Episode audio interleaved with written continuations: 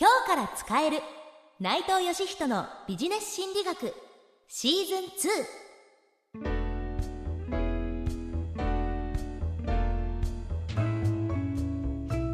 2こんにちは。ナビゲーターの南雲のぞみです。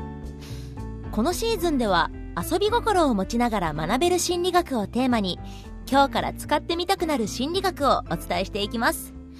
そしてそんな遊び心のある心理学を教えてくれるのはこの方です。心理学者の内藤義人です。内藤先生よろしくお願いします。よろしくお願いします。では早速行ってみましょう。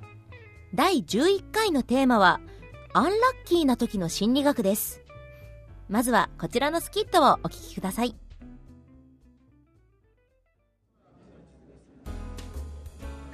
最近ついてないんだ。財布落とすしゲリラ豪雨に遭うし仕事もありえないくらいミス連発してるし。アンラッキーなことが続く時ってあるよね。これって呪いとか見えない力が働いてんじゃないかな。いやいやいや考えすぎだって。だってさ。はあ。不運通期の理由誰か説明してくれないかな。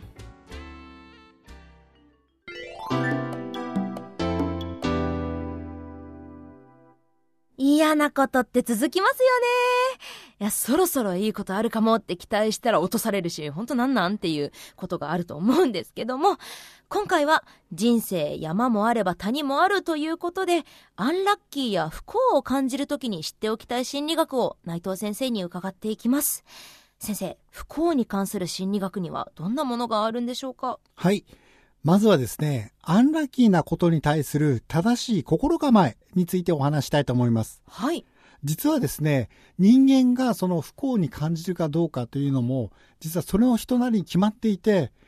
例えば不幸な出来事が起きても、しばらくすると元に戻るってことが明らかになってるんですね。はい。アメリカのノースウェスタン大学にフィリップ・ブリックマンという先生がいらっしゃるんですが、そのブリックマン先生は、例えば交通事故に遭った人たち、あるいはその飛行機事故で生還した人たちという要するに不幸な事故に巻き込まれちゃった人たちについてのその後のその気持ちの変化というものを追跡してみたんですね。で、その結果分かったことは、交通事故って非常に不幸なことで、事故の直後は、やっぱりその人たちは非常に自分はついてないとか、自分のその、えー、気分が落ち込むということもあったんですが、なんとですね、半年もすると元に戻っていたんですよ。はあ。つまり人間というのは不幸なことにあってもちゃんとそれを元に戻そうとする心の働きというのがあるんです。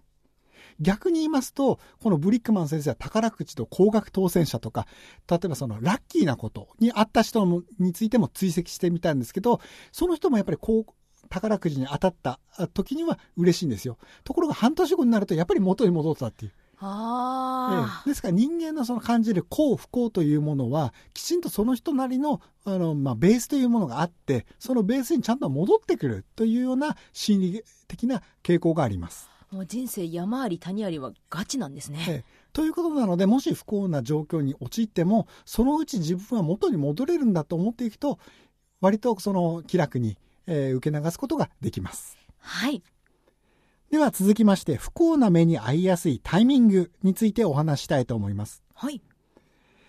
カーネギーメロン大学のポール・グッドマンという心理学者がいらっしゃるんですが、この方がですね、5つの炭鉱で働く2000名を超える方を調査してみたところ、なんとですね、前日がお休みの時に事故を起こしやすいということが分かりました。はい。つまりですね、人間というのは休まずに働いている時には事故を起こさないんです。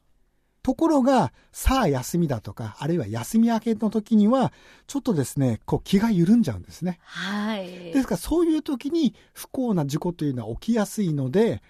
例えば旅行に出かける直前、直後、そういう状況には特に気をつけた方がいいという。そうですね。ですから平日のウィークデーというのはあまりその失敗を起こさない人も週末に例えば事故を起こしちゃうとか、はい、そういうことというのはよくあることですのでそういうタイミングには気をつけた方がいいということが心理学的に言えます。そうです。対策を立てておくとまた安心ですもんね。はい、はい、そして続きまして実はですね人間というのは不幸になりやすい年齢というのもあるんです。年も関係するんですね、えー、危険がいっぱいの年齢があります。はいまあ、結論から言いますと、その年齢というのは、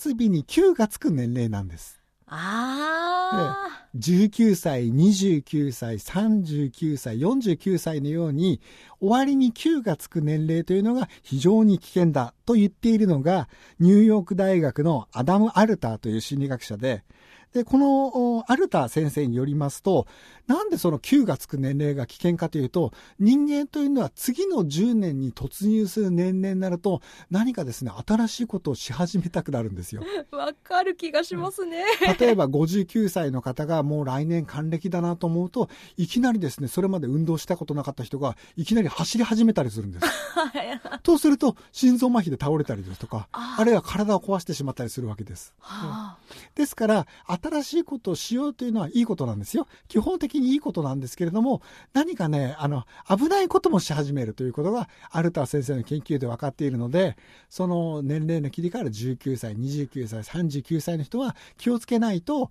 いけないという。確かに自分がその19歳の時、ええ。ラストティーンだからってなんか何かにつけてえいろいろやってた気がしますね。まあ、さらにですね、そのアルター先生は、その9のつく年齢ですですと、その浮気もしやすいという、何か新しい人間関係を求めたりですとか、新しい関係を作ろうというような気持ちにもなりやすいので、そういう火遊びというのは、まあ、ろくなことになりませんのでね、はい。まあ、そういう危険なこともあるということもちょっと覚えておくといいかもしれません。そうです。思い切ったことをしやすいんですね。はい。はい、わかりました。というわけで、今回も3つの心理学ご紹介いただきました。まとめますと、まず1つ目。アンラッキーな時は、そのうち元に戻ると気楽に構える。2つ目。気が緩みがちなタイミングを知っておいて、不運を呼び込まないようにする。3つ目。9がつく年齢の節目には用心しましょう。ということで、不幸に関する心理学を伺っていきました。内藤先生、ありがとうございました。ありがとうございました。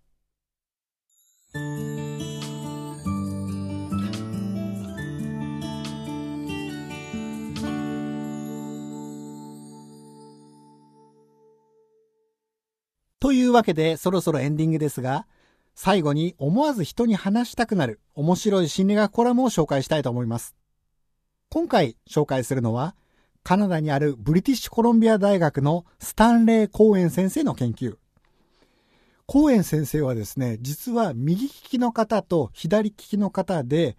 えー平均寿命について調べてみました。その結果ですね、なんと左利きの方が9歳ほど早死にしてしまうという、驚きのお結果を報告しています。